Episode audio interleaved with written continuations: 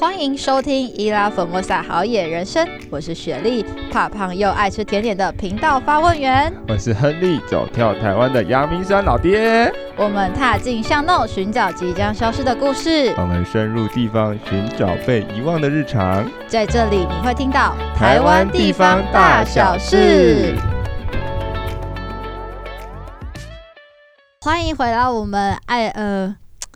本周的好野周报时间，今天有一点卡词，不过我们呢，今天呢有去了很多很棒的地方，所以呢。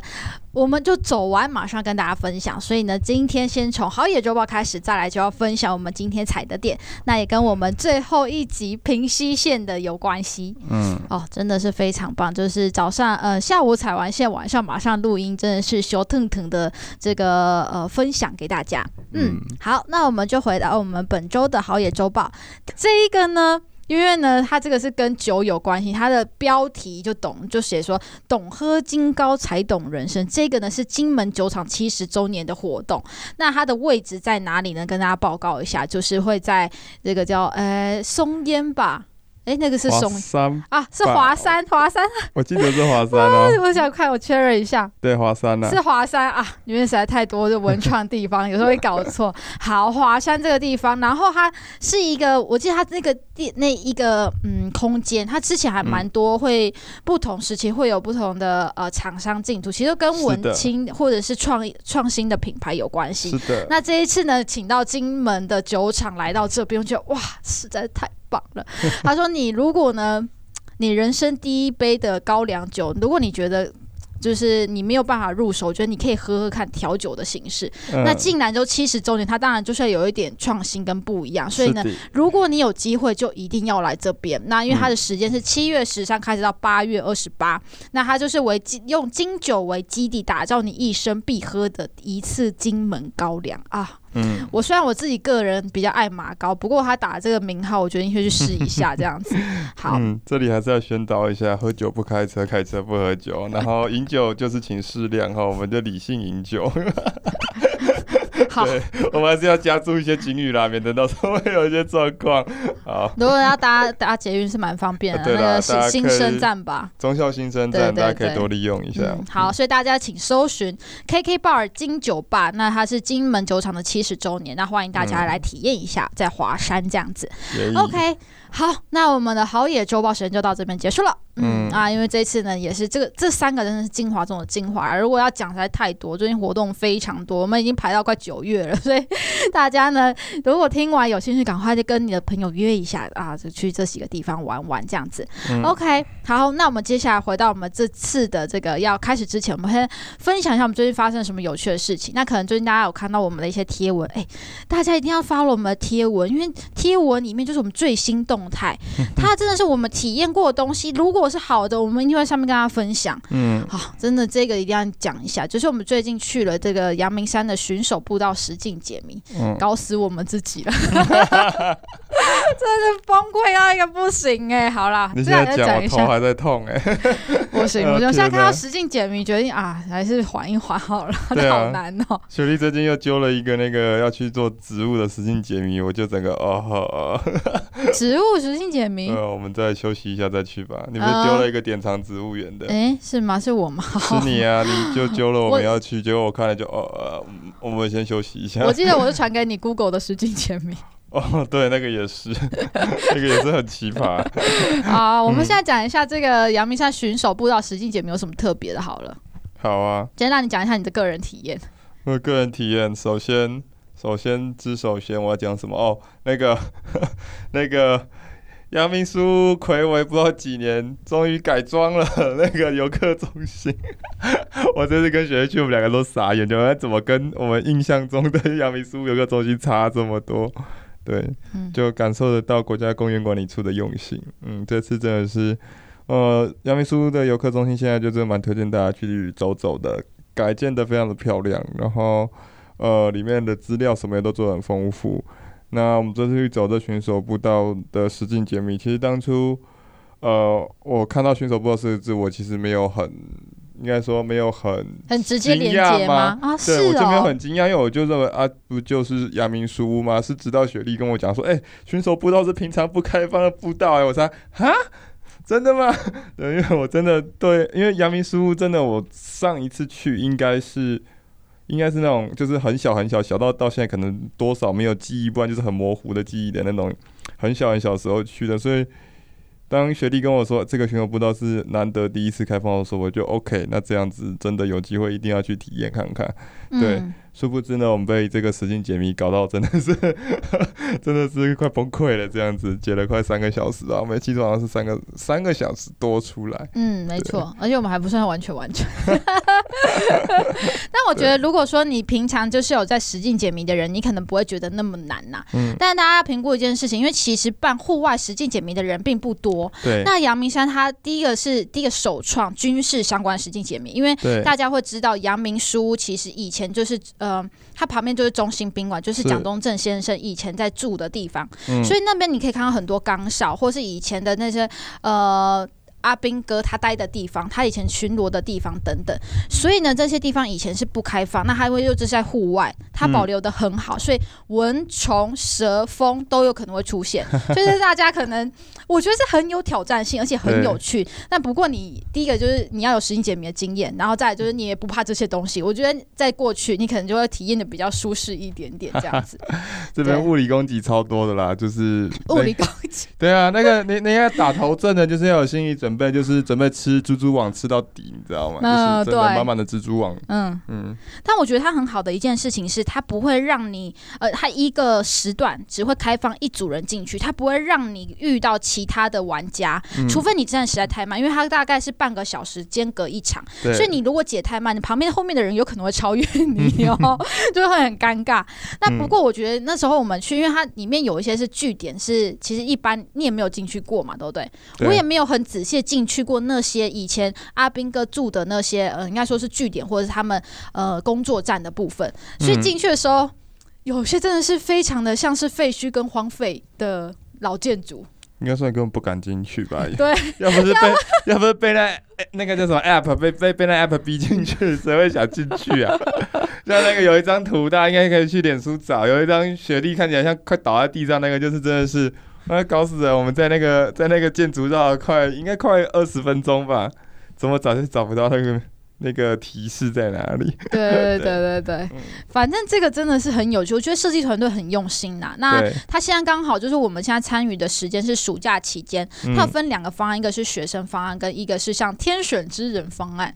啊，天选之人方案就是你可以组队参加，那你只要出示跟阳明有关系的关键字，你就可以打七折。嗯，所以我觉得这个呢，就是大家的机会了。现在找出阳明相关的真的不难呐。啊，你就拿个脸书给他出示，哎，我有追踪阳明山实验山屋。呃，阳明山的国家公园，这样也可能也算。我只是举例一个啦，就是你们可以用很多不同有创意的方式去完成这个小任务，那你就可以获得七折优惠，超棒的。嗯、好，OK，那这集再讲下去，可能半呃，我们今天的集要过一半。好，感谢大家收听，我们下集再见，拜 拜拜拜。喂，好啦好啦好啦，那我们现在还有什么想要跟大家分享的？有一个我不知道该不该分享，所以那个就留给你自己去决定好了。我我我先跳下一个，就是嗯、呃，我就跳今天的微旅行好了，这可以吗？这跳太快啊！没有，现在，你可以决定啊。好，我先跳，我先跳，我先跳那个今天的微旅行啊，就是今天其实呃，刚刚就诚如学弟前面有讲的，我们今天其实，在录音前，我们先又跑了一趟那个平溪支线，对。然后又去了一个应该说极度陌生的车站吧，对，陌生到就是我们两个几乎是几乎是半迷路状态吧。虽然有去有人有去过，但是大家还是找不太到路。对，那这个车站当然非常特别，就是我们的三貂岭。那我们等一下后面详细的就在后面再介绍好了。对，嗯嗯。然后，因为我们今天现在就要马上介绍三貂岭，对，所以你们要讲其他的那个，我们要讲其他的。好，嗯，OK，那我们就直接来介绍三貂岭好了。好，那三貂岭这地方，其实我要跟大家说，我有去过一次，但就就仅此一次，而且但是单纯的因为方向不一样，然后我就迷路了。然后我就跟 Henry 说：“哎、欸，不对啊，我之前有来过这个站啊，我从这个站有上车过。”然后我就跟他说：“我之前从这边走过去，然后就可以过那个。”在那个车道，那个叫什么铁轨道旁边，然后我们就可以过到另外一边，另外一边了啊！啊，现在不行哎，怎么办？然后我们就呃好，然后我们就先走过去，之后发现可以穿过一个地下道，然后到旁边，然后我们以为穿过地下道到旁边之后，它就有路可以穿过去那一个河，就基隆河畔，然后就穿到对岸，然后我们发现哎不行哎，它的水很急耶，啊、然后我们讲啊好吧，那我们又 然后你知道大家，我们就非常有趣，我们又走回去车站。然后我们发现车站也有人发现跟我们同样的问题，嗯、就是哎，请问我们怎么到对岸呢？他说啊，没关系，你刚刚的那段路其实是对的，但你要继续往前走。嗯、所以呢，我们又继续出发，又往从刚刚那一段路，就是三刀岭车站出去之后，我们又继续走刚刚同一段路，又再过去一次。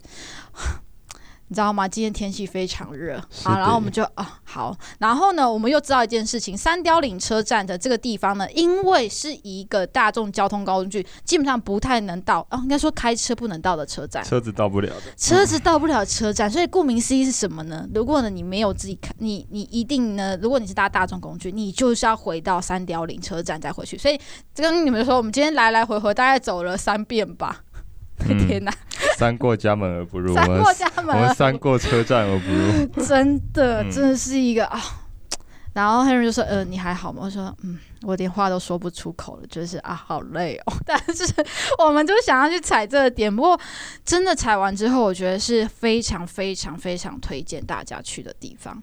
对，因为呃，曾经我就我们就看过刘克襄老师有说过一句话，我觉得讲的很很好，就是他说三貂岭这个车站是小站中的明星，最孤僻却最亮丽。那它真的是一个我们不知不觉走到一个嗯一个阶段的时候，我们就发现哇，这地方很美耶。然后其实并不会。就走到后段，你就不会觉得累。虽然返程还是很累啊，但是那个过程是很舒服的。而且旁边其实有铁轨，就是有火车是经过，你们就会抓住你的眼球。哇，这台车又是什么车？你就可以去跟他互动，这样子，我觉得是蛮有趣的啦。嗯，好，现在有你听完觉得嗯比较欣慰一点了吧？有 欣慰一点，不然我真的全程紧绷状态，你知道，一直被眼神杀，然后那个表情，那真的是哦。哎、欸，我记得我有戴口罩、欸，哎。你戴口罩，你以为遮得住啊！我这么了解你，我还我还感受不到你的你的感你的那个心情状况吗？我那个那个低气压是会有那个传达，会有像辐射一样，嗯、由此四周大概方圆一 百。你你说别人我就算了，你说我感受不出来，那真的是愧对我跟你当伙伴这么久，好不好？哦，真的，大家就是这个低气压。你没发觉我一直？你没发觉我我我的那个？那叫什么？哦，现在我现在你，你最好都不要跟我讲话那种我。现在我现在气到有点讲不出话，没有？你没发现我那个什么？呃，那我现在都讲不出话，我就是等一下，等一下，等下这段我们会全部卡掉，没关系。你想要讲什么，赶快讲。你没发现我反应整个都变了吗？啊、哦，没关系。你没发现我一直在跟你确认你的状况，有没有什么需要调整的地方？我最后索性所有东西都收起来了，我也就是啊。就是啊，本来要做的事情全都不做了，就这样子，就就就反正只要你开心就好，就这样。哎、欸，话不是这样讲，好不好？对，就是傻爆眼。好啦，不过我们要跟大家讲，有时候就是意外，就是会让人家最印象深刻嘛。三貂岭，我觉得你一定走完，你还是觉得很棒啦。还是有阴影在。好吧，那这集那就由我自己来录好了，我把我喜欢的地方跟大家分享。好啦好啦，你讲一下你觉得有趣的地方啦，跟大家讲一下你这站你感受的部分，我们再来讲一下历史文化的内容跟大家分享。这站哦，我觉得就是，我觉得就是小，对，它真的是一个，也不能说小，就是就是一个真的怎么说？因为会说它是小，就是因为。我不知道你有没有印象，就我们在火车站的时候，不管就是你基本上你只要一踏到那个火车站的售票口那个范围，就是车站本体那个范围，然后那个站长就会跳出来问你，就是大喊问你说你要搭车吗？啊，要搭去哪里？就因为基本上这个站有一点点，虽然它不像台东有一些站已经变招呼站，就是基本上不停。除非有人举手什么才会停。但这边现在基本上是站长会先问你，那确定有人要搭车，他可能我不知道他用什么方式，但他可能用通知的方式在通知，呃，列车要停或者是怎么样。反正他就是，我觉得他的一个，他就因为人已经很少了，就是现在基本上也会来三貂岭也基本上只有两种人，在自行车道还没开通之前，嗯、对。就只有登山客跟在地居民。嗯，那登山客其实虽然说有，但也没有到很多。嗯，对，所以这个站就变成有一点点，它有一种很神奇的一种运作模式在这边。嗯，对。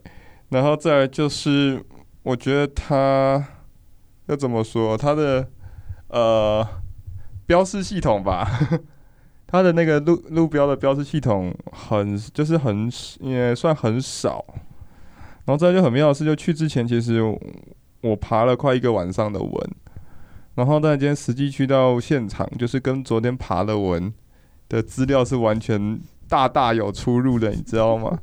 你是爬几年的？二零二零年吗？都是二零二二二一年的啊，就是很奇怪，就是。哦你看网络上的文章都会说什么哦，火车站出来就会看到废弃的国小，看到废弃国小之后呢，你就会看到那个登山步道口，然后就会看到那几间很就是在这边最近这几年出来很夯的咖啡厅，结果不是啊，我们车站出来根本第一个就是完全没有指标，更不用说什么废弃的国小了，然后你就只有一条，呃，左边先是废墟，右边是铁轨的一条。窄窄的路，然后再往前走，哎，透过废墟，你可以看到基隆河了。对，但是你还是没看到那传说中的国小，你知道吗？然后呢，再走走走，你就不知不觉看到右手边的那个山上出现一个什么阿祖的家。嗯，对，对，然后就很妙。反正就是，嗯，文章写的很简单，各种介绍都写的很简单，但是去根本就不是这样。所以这边真的建议大家去，就是，呃，功课要做，但是真的。听这集啦，呃、还有就是问一下站长啦，真的，因为那边真的是，嗯、我觉得可能真的去的人太少，所以它相关的设施其实随着自行车道通了，慢慢会越来越完备，但是可能还没到这么完备。因为就像很妙的是，我们今天其实回程本来想搭公车，因为它其实有个免费的公车从猴硐，什么 F 一对，从 F 一零八从瑞瑞芳到猴硐到这边，嗯。就后来我去查才发现很妙，这公车假日停驶哎，啊是给在地居民的，是要平日行驶哎，所以它是否在地居民的，就是你看它整个观光的，呃，应该说周边的一些建设，基本上是完全还没到位的状况。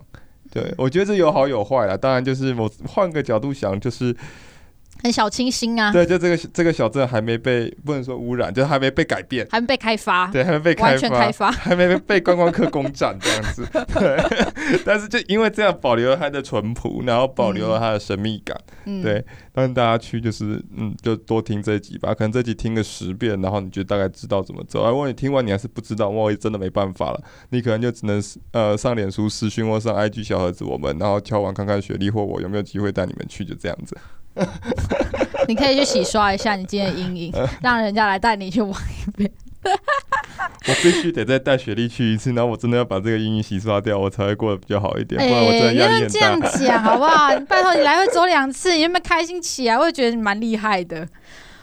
我有开心起来，我没有开心，只是我就抱着一个探险的态度嘛。探险哪有没有这样子？探险啊，我也觉得在探险啊。可是你那个脸跟那个表情，不不，跟那个心情不是探险的心情啊。不是啊，不然人家你很热啊，你还要把表现笑脸，这是挺难的，好不好？好了好了，我们不讨论这个议题，我们来讨论一下今天要带大家怎么玩这个地方。既然我们因为就是非常印象深刻。我们现在带大家走一下这个路线，然后再的话，我们就直接带大家到我们今天的主题，就我们应该会介绍三间我们自己拜访过，呃，不错的地方。嗯嗯，好不好？那我们先跟大家讲一下交通如何到这边。嗯，好不好？好。那交通的部分你来讲一下，你因为做了很多功课嘛。有做跟没做一样，没有啦。呃，基本上当然最。最简单的方式就搭火车嘛。嗯，那像我们今天其实我们本来是开车去，只是、嗯、呃根据资料显示停车不呃停车位不多，然后要到火车站又到不了，所以我们就选择把车停在猴洞。殊不知呢，我不知道现在可能因为暑假吧，然后又天气好，所以呢，活动今天停车几乎是全满。对，但我们后来还是就绕到活动很后面的地方，有找到停车位啦。然后我们从活动就选择搭火车过去。那从活动搭火车过去是呃单程是十五块一个人，对，然后就是来回三十块，你可以刷悠游卡更便宜，有折扣。对，那你如果想要像我们这样，我们就是等于是活动顺游过去火车呃过去那个那个叫呃三貂岭，对。嗯那去的话，基本上就只有区间车这样子。当然，你也可以从瑞芳搭，那原则上都是搭那个平西线的区间车过去。嗯、没错。对。那呃，如果你不搭火车，另外一种选择就我们刚刚讲，应该是 F 一零八了，我没记错，应该是 F 一零八，就是搭那个平日的限定的公车这样子。但是它好处是它免费，嗯，它无料。对。那再不然，当然就是开车，但是开车。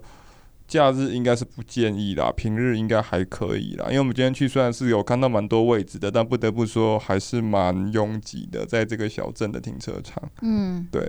所以大家可以评估一下啦。我们碰到蛮多，几乎都是坐火车去的，好像。嗯嗯，应该跟我们差不多，都以为那边不太能停车，然后就发现坐火车去还会迷路。对，真 的真的，真的就是一个很奇妙的地方。嗯，大家听完就知道，第一个先解决交通问题。对。那交通问题完之后，我们要跟大家讲怎么走，好不好？然后哪些地方有一些特色，就跟他一一介绍，就沿路介绍了。我们就从火车站出发，这样子。嗯好啊，先经过废墟的部分，讲一下废墟。经过废墟，那我们废墟就要先不得不提一下三貂岭这个小镇嘛。嗯，没错。就雪莉刚刚有讲，在刘克襄老师的口中，嗯，他是小镇中的明星嘛。嗯，其实因为他这边有一些世界级的的的的，应该说景观景观的地质景观，没错，是湖穴。嗯，对。那其实不止这里啦，就是我们在讲。活动也蛮多的。对，我们在讲平溪线这条铁路，其实沿线活动，然后呃三貂岭、平溪十分这一带，其实都有湖穴，就是跟基隆河这条河的一个侵蚀哦形成的那个地景有关。嗯，对。那但是今天根据我们看到的资料，其实他们是说，好像以三貂岭这边是最多的。嗯。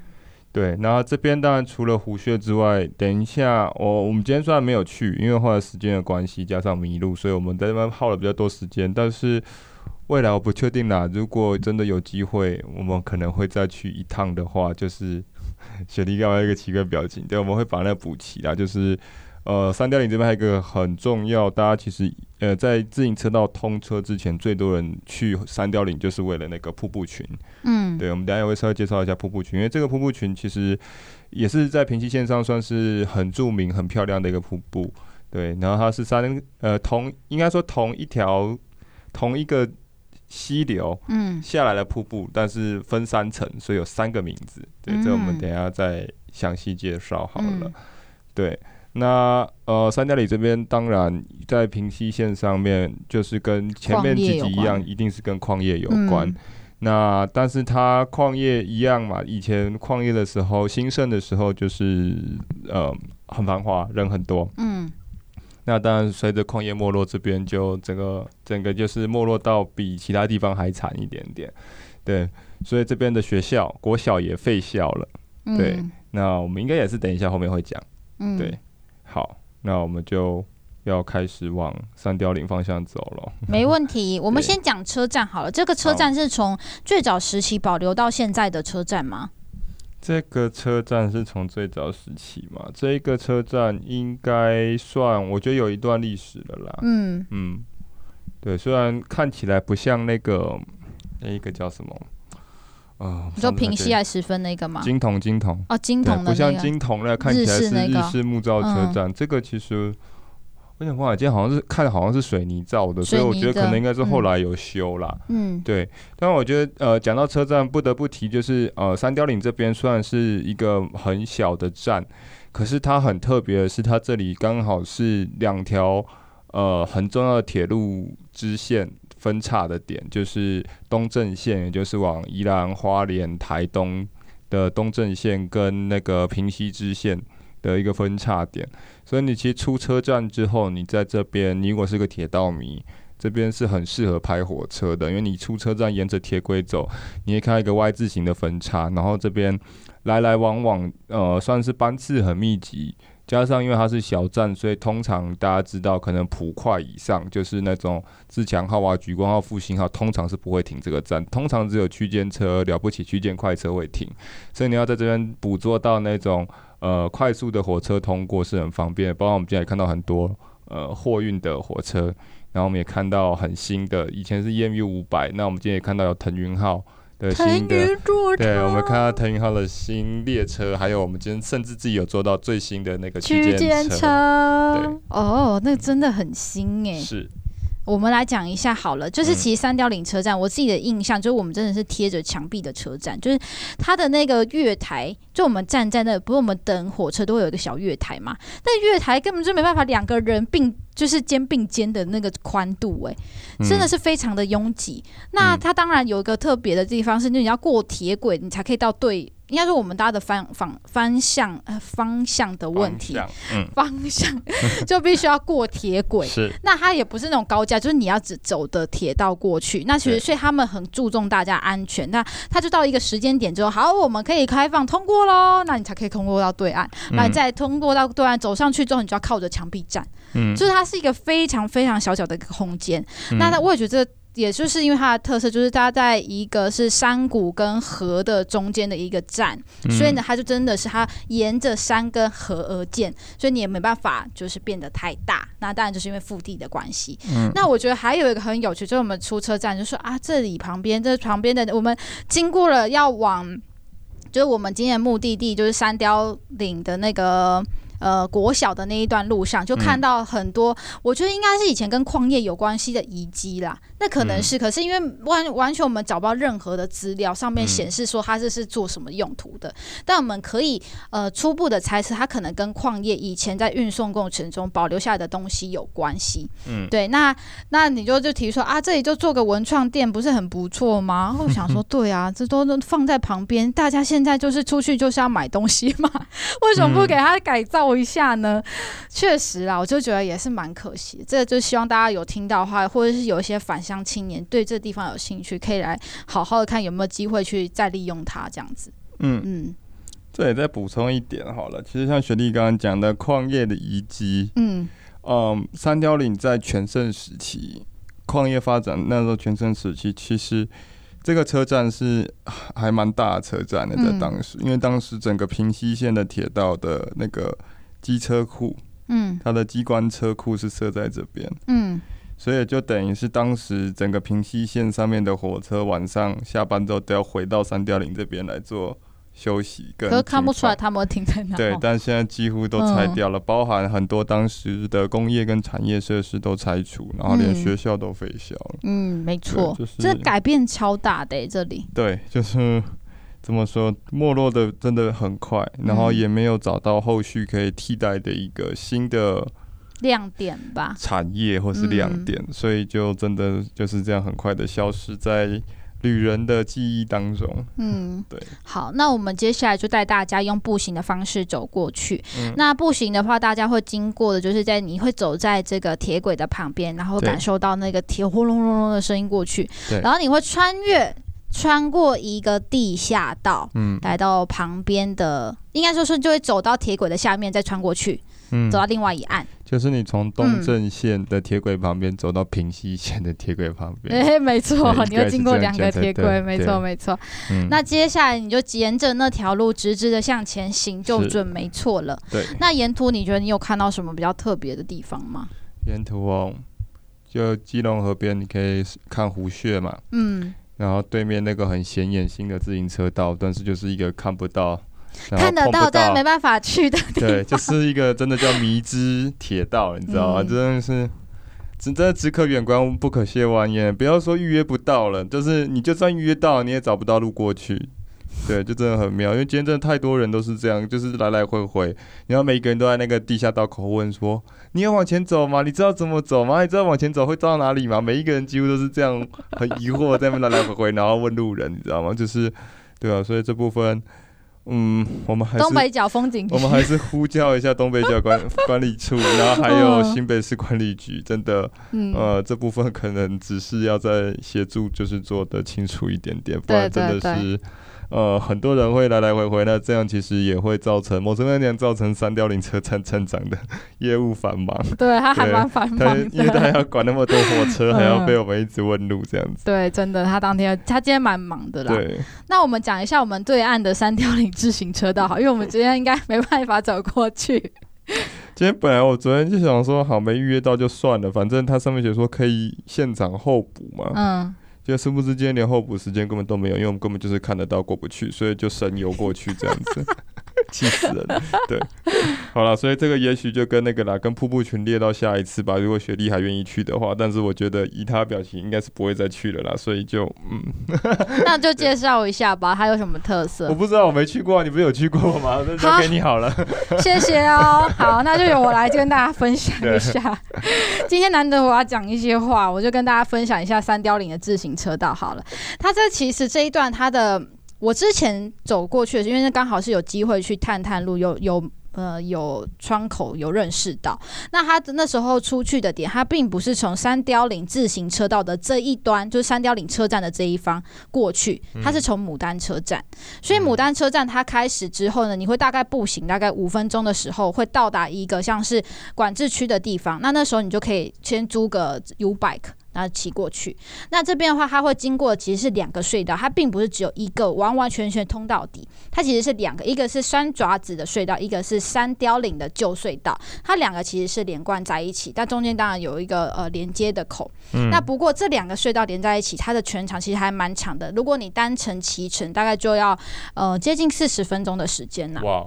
这么长哦，天哪！对，但里面非常舒服，因为它就是洞，呃，应该是说隧道嘛。嗯。对，就像旧朝林自行车道的那一种感觉，很舒服。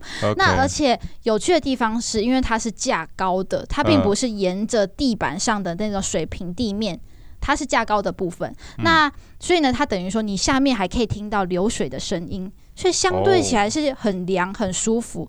然后，呃。我为我觉得这个地方为什么会值得推荐大家来去？因为它其实，在建造的过程当中，这个本身是历史建筑，嗯，所以这个隧道里面它没有办法做太多的改造动作，所以它为了要第一个保留历史建筑，不能做大改造；第二个，他们这个在设计的团队，他希望呢可以。让生态是可以在这边保存下来的，生态就是环境友善的部分。嗯。所以我觉得很好的地方是，它即使完工之后，这边的生态还是保留得非常好，像是你在里面可以看到蝙蝠。哦，我觉得这个就非常的不容易，因为蝙蝠它其实也蛮怕噪音，跟蛮怕这这这个人类这样子动来动，但它到现在为止，它开放之后还是有蝙蝠栖息在这边。哦，嗯，这真的蛮特别。对对对，然后它其实也在这边帮他们安排了比较好的灯光啦，他们就是因为你。骑自行车，你必须要有光，但你又不能伤害到原生的在这边的一些呃，像是蝙蝠或其他物种，所以他们有一个叫生态的共生灯光。嗯。对，那因为当时我去的时候，他没有打很大的灯，那我不确定现在有没有什么改变。不过我觉得其实就是生物，嗯，应该说是环境友善这件事情，其实他做了让一个典范可以给大家参考。我觉得大家就在心中就会知道，哦，其实这件事情是可以被实践的，即使你在一个古迹里面，你还是可以把它做得好，嗯，对，其实我觉得这地方是还蛮好的啦。嗯、然后再还可以看到像是钟乳石，就是白色沉淀跟，就是我觉得是蛮特别的景观啦。因为你已经很少看到钟乳钟乳石的时候，通常会去哪里看呢、啊？五界，五界嘛，对不对？垦丁。对对对，所以其实你还可以在这里看到钟乳石，也蛮不容易的。嗯，那我觉得何丽，如果你之后有机会预约到的话，我愿意可以再去一次啦。那我这我原本就是跟大家说，就说不要去骑自行车，很危险，嗯、因为它其实。但我觉得它如果有办法改进，那是非常非常值得推荐大家去，因为它其实因为它里面为了要让生态可以共生，跟它的呃要有一些设计感，所以它其实是用钢筋比较粗的钢筋，一条一条一条的去把它铺设出来那个你骑的那个自行车道。那其实钢筋跟钢筋之间，即使你里面的可能隔个就是呃一公分好了，可它其实不止隔一公分，它大概是三到五公分吧。嗯，那你也知道，其实东西也很容易掉下去，然后再就是你有可能。呃，如果你呃，穿的是比较有细跟的鞋，好举例啦，就是你真的是你骑你穿着高跟鞋骑脚踏车，那你就可能你的高跟鞋就卡在那个中间，真的是，Oh my god，就是我觉得还是有一些些相对的危险性啊。嗯、但我觉得这如果还能办有办法克服的话，我觉得它真的是一个很棒的地方，这样子。嗯，好，嗯、大家就帮我。帮我笔记跟作证起来哈！我就冲着雪莉说要陪我去的这这句话，我努力去预约。好，请大家，我们九月的时候应该可以看到，九月或十月。我我期待去欣赏蝙蝠啦，对。哦。然后你说那个五公分，我就想，我就有点害怕，我就想说，哈，五公分，它不会是那种骑脚踏车很容易跌倒的那种距离吗？我不确定现在改成怎么样了，但我那时候去的时候，我觉得它宽度蛮宽的。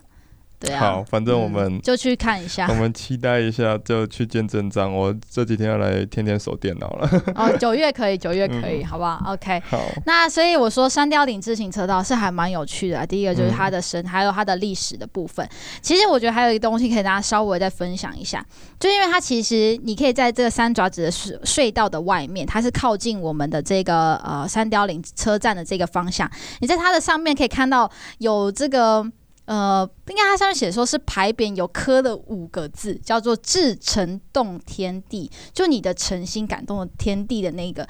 意思啦，然后呢，他说这个是日治时呃日治的时期那个第七任的总督这个明石元二郎所提的字，那当然是因为感念当时其实他在建这个铁道的过程当中有非常多很辛苦的这些呃开凿的人，那他们其实是一些无名的英雄，他希望可以纪念他们，所以你可以在这边可以看到至诚动天地，那另外一面也有字，那你就可以去收集，然后去拍拍照这样子，我觉得蛮有意思的，因为从日。本人那个时期留存到现在，对，还看得到。我想询问一下，是不是尾巴？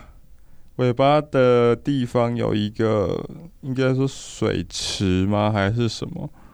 我最近看到很多朋友去，然后他们都 po 了，就说尾段有一个水池可以拍那个什么倒影照，是是这是这里吧？它对吧？它对对对，就是这一个方向的尾段，嗯、但它其实并不是一个水池，是一个、嗯、呃积水排不掉的地方，也有水池在旁边而已啦。嗯、但大家拍其实是呃积水的地方，水它其实因为很多啊，嗯、就是旁边跟溪流很近这样子。了解了解，嗯、好，你到了去就知道了。好，我觉得真的等雪莉带我去了。对对对对对，好，那这部分就分享到这边，就是三雕岭自行车道的部分。嗯，好，那我们接下来要开始往这个，应该是说社区里面走了吧？对，嗯，那我们先来找，我们现在来讲，刚刚讲就是怎么看都看不到的国小。嗯，对，这个其实现在有一个名字啦，就是呃，这个名字是有登录在那个、喔、在文化部底下。叫做平溪线上的绿光宝盒哦，对，它是硕人国小。嗯，那这硕人国小刚刚讲，其实在矿业时期的时候，它算是三貂岭这边唯一的学校，也是周边最大的一所小学。对，那它全盛时期呢，这所小学有到一每个年级大概会到四十多个人哦。嗯，所以你想六个年级就至少有两百四十人在这边上学。哦，那蛮大的。所以当时除了一楼之外，它还盖了二楼。然后周边的矿工都会把小朋友送来这边，就是受教育。那我们来探讨一下这树人国小，它其实呃最早最早了，因为它其实真的就是一样，你去翻史料，其实三貂岭这边资料真的都很少。就是包含硕人国小，你要去翻史料，其实也翻不到太多资料。但是呃，去找到你真的认真去找，会找到几个东西。一个是西元的一九三八年，就是昭和的十三年的时候，其实日本人就有在这边成立了三貂岭的公立国语讲习所。嗯，对，然后很早哎，很早，嗯，对，然后再到后面昭和十五年，就两年后，他把这个国语讲习所。就是把它跟那个九份那边的大小粗坑的那个国语讲习所并在一起，等于三个学校并成一所一所，就变呃变成这个活动的公学校。嗯，对。然后一直到民国时期，民国时期就变成活动国小。嗯，对。所以这其实这又回到刚刚学弟讲的，就是你去看三貂岭隧道上面有日本人日本总督提的匾额，所以其实可以看得出来。三貂岭这边在日治时期就还蛮发达的，因为都还可以设到公学校，其实算是蛮大的一个单位。在日治时期，对，那到战后民国之后，就是先变成活动国小嘛，然后之后又活动国小又改制，在民国四十三年的时候，才又从活动国小变成活动国小底下的一个分校，叫硕人分校。嗯，对。然后是其实一直真的要叫硕人国小，是到民国五十三年的时候成立。嗯，对。可是他到一九九六年就废校了。啊，对。所以你看，成立时间真的不久。嗯，对。那废校当然的原因，当然就是人口瞬间的下降，然后这边没有什么学生了，所以后来就废校。嗯，那废校之后，其实后来这个学校还是它现在是归在那个瑞芳国小在负责管理。对。但瑞芳国小，你一定会想在哪里？就是在瑞芳。我们其实之前讲瑞芳，应该有提到，就是百渡口旁边，旧的百渡口旁边，现在是瑞芳国小，是瑞芳这一带最老的一个学校。那现在有瑞芳国小我在管理。那当然这边现在没有再继续做教育使用，但是当时瑞芳国小，因为他们那边还有所谓的瑞芳社大，跟瑞芳社大还有地方的。呃，社区发展协会就是合力去申请了，跟跟那个文建会申请了那个就是文史资产登录，就用刚刚讲的平溪线上的绿光宝盒他们去登录，然后希望去做保存。然后，所以我们今天去有看到外墙有那有贴一些矿业的一些意向嘛，有没有？有那种斧头啊，有那种矿车的意向，就他们在做的事情，对。所以这学校现在就是有点半荒废在这边，但是它还是有在里面还是有些史料啦。但我们今天去其实有打开的教室没有很多。那印象比较深刻就是那个呃进进校门前有一尊天下为公的孙中山像嘛，然后好像里面还有一尊是蒋公还是孙中山。我今天看你特别在拍，我没有拍，但我有看。对，就是很应该说。呃，大家如果有去过那个哪里，桃园大溪的那个慈湖陵寝，就是呃慈湖那边，嗯，你会发现那边有一个叫做蒋公铜像公园，嗯，就是几乎全台湾的蒋公铜像，多数被拆掉，就是呃很多都被拆掉，然后这就是送到慈湖那边去，然后因为太多了，所以就在那边成立了一个雕像公园。我很讶异这边这两这边的孙中山的雕像，还有蒋公的雕像，居然没有被移走，居然都还留在这边。就还蛮特别的，哦、对，嗯、我觉得这是他们学校让我觉得蛮惊讶一个地方啦。对，就是哎、欸，这两尊雕像居然还在。嗯，对，那他们当然学校现在因为没有在使用，所以其实也没有什么警卫，就是一个小小的铁门，然后有开你就是走进去就对了。嗯，对。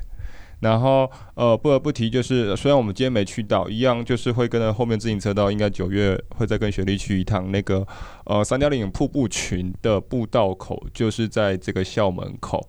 但是不得不说，一样，第一个指标非常不清楚，几乎可以说没有指标。对，它有一个小小的木头指标，我我现在回想，有一个小小的木头指标在路口的地方。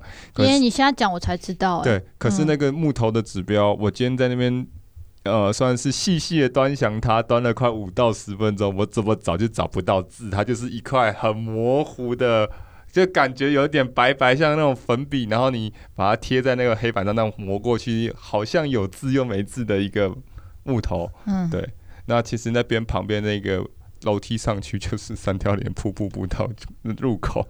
对，所以就是一样，这边过山门而不入。对，这这就是大家去，真的就是想办法用心找吧。我只能这样讲。好寻宝哦，好有趣哦。对，因为像我们那时候我在查的时候，这边有一家很有名，叫做咖啡 Hyte 嘛，H Y T T E 还是什么吧？对。然后人家就说就在国小跟那个瀑布群呃瀑布的入步道入口，就在那里。可是我今天在那边找老半天，我就找不到这家咖啡店呢。对，我因为我今天在学校那边晃，我就在找那个咖啡厅，怎么找都找不到，到底在哪里？然后这种。可是呢，你打 Google Map 还跳不出这间咖啡厅，你知道吗？啊！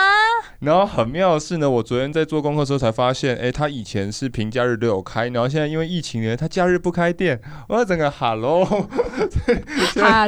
三貂岭到底是真的是去，真的是呃，怎么说困难重重嘛？应该这样讲。哎，那叫做额外的惊喜。对啦，就是说你会体验到很不一样的旅行，就是我会觉得我有点回到那种。那种怎么说？我学生时期在在在欧洲一个人的壮游，或者是那时候那个自助旅行的时候，当背包客的时候就是这样，就是太多的不确定性，然后太多的意外发生。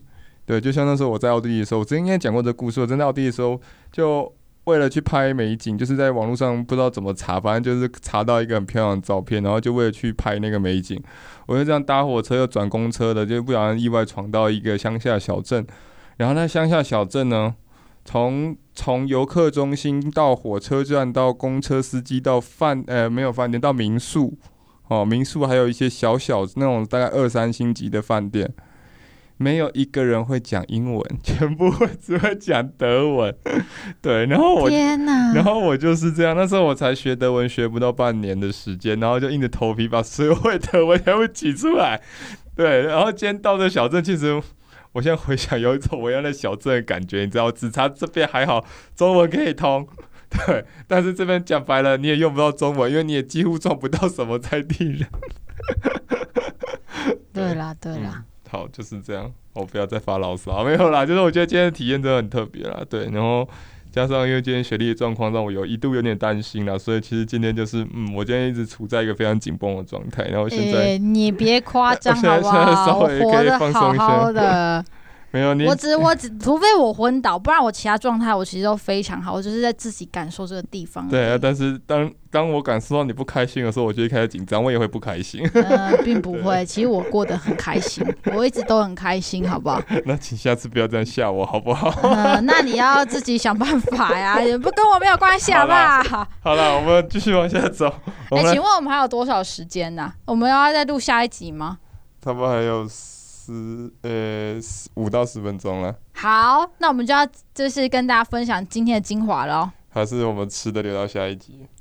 吃的留到下一集，嗯，然后再接别的，再接别的，对啊，好好好，那也是可以的。好啊好啊，我们就卖个关子好了，因为民以食为天嘛，所以我们这边虽然碰到各种状况，然后各种的地方去不了，但是来到这边刚刚有讲嘛，这边很重要就是。这边最近就是咖啡店林立，然后有一些很厉害的美食。嗯嗯，我们就留到下一次再来跟大家娓娓道来。嗯，哎、欸，我们可以 ending 的时候跟大家讲一下，嗯、再讲一次最后的路线怎么安排，因为我觉得大家还是会想要去这个地方走走看看。好呀。好，那有请 Henry 帮我们做最后的小童整。所以一样是，如果你是搭火车啦，一样就是火车出来应该是不会迷路，因为就那么一个出口，嗯，然后就那么一条路。然后就火车站出来，然后你会先看到左手边有应该三栋吧，我没记住，三栋的废墟。嗯，对，然后右手边就是刚刚讲的东正线的铁路，就不要怀疑，没有路标没关系，就勇敢向前走。对，然后哦对，要再要再提醒大家一件事情，就是有戴帽子的，请记得用手压着。今天雪莉好几次帽子快飞走嘛，因为这些火车速度都很快。对，好，你就沿着那个铁路，就是勇敢向前走，走走走，你就会看到一个。呃，据说以前好像可以走在铁道旁边的小路，但现在封闭起来了啦，因为那边现在全部用那个用那个施工施工的线把它围起来。对，你反正就不要走那边，就是走地下道就对了。对，然后也不要怀疑地下道会带你去哪里，你不会被带到异世界去，反正就穿过地下道，你就会回到平西线。呃，支线的铁道旁边，嗯，然后就一样继续跟着火车走就对了，嗯，对，反正你沿着铁道走，其实就算对了吧？对，反正你要走到没有听到火车声音，就代表你走错路了，就这样，应该很简单，对，那你就会看到国小了，对，嗯、但是真的就有一段距离，应该大概也是要走个十二十来分钟吧，差不多二十分钟、啊。我记得那时候站长说三十啦，但是我们算走比较快吧，对对对对对。对所以大家就在预抓一下时间。那反正你你看，你一直走就会看到国小，看到国小你就会看到前面有一座桥，然后桥的左手边就有一间冰店，传统柑仔店，然后卖冰店的。他有卖仙草茶，对，我昨天很想喝，很想喝。嗯，好啦，我有我我好，这这这我熟悉，之后再说。好，呃，反正你来到那个桥边，你会发觉，刚刚其实没讲，就我我今天有在跟雪莉讲，其实让我有点想到那个泰国乡下的那个桂河大桥。对，这个我们一样留到后面再讲好了。对，就反正他们有看一个很异国景致的一座铁路桥，嗯、应该是这样讲吧？对对对对对，对，嗯。对，好，那就这样子。好，所以大家如果前半段跟着我们的路线走，你可以选择就是呃，在国小那边停留之后，你就可以去旁边去喝喝凉的这样子。嗯、那如果你还想要去先来探险一下三貂岭的瀑布群，就由刚刚那个地方，其实往上走就可以到三貂岭的瀑布了嘛，嗯、对不对？没错。OK，那接下来呢，如果你还有时间点的话，你就往前面走，它的左手边沿着铁道走，开快到绷岗前的左手边，它就有开始有很多店家林立。嗯那你就可以开始寻找美食。你也可以先来寻找美食，然后跟我们分享，也是没有问题的。嗯、OK。那我们这集很棒的这个三凋零特辑，应该不是特辑，就是一般集。嗯，啊，我们就还有第二集要跟大家分享，大家一定要继续收听我们的频道哦。那记得多追踪我们的 FB 跟 IG，因为照片应该我看一下，应该这几天会陆陆续续热腾腾的上架吧？对，所以大家如果呃听完觉得好奇我们到底在讲什么东西，可以先看照片过过感应。对，那也许你会被我们的照片吸引，也说不定。嗯，对，那就可以来一趟三凋零的。迷路小旅行，好，OK，、嗯、那我们这集就到这边结束喽，大家拜拜。拜拜。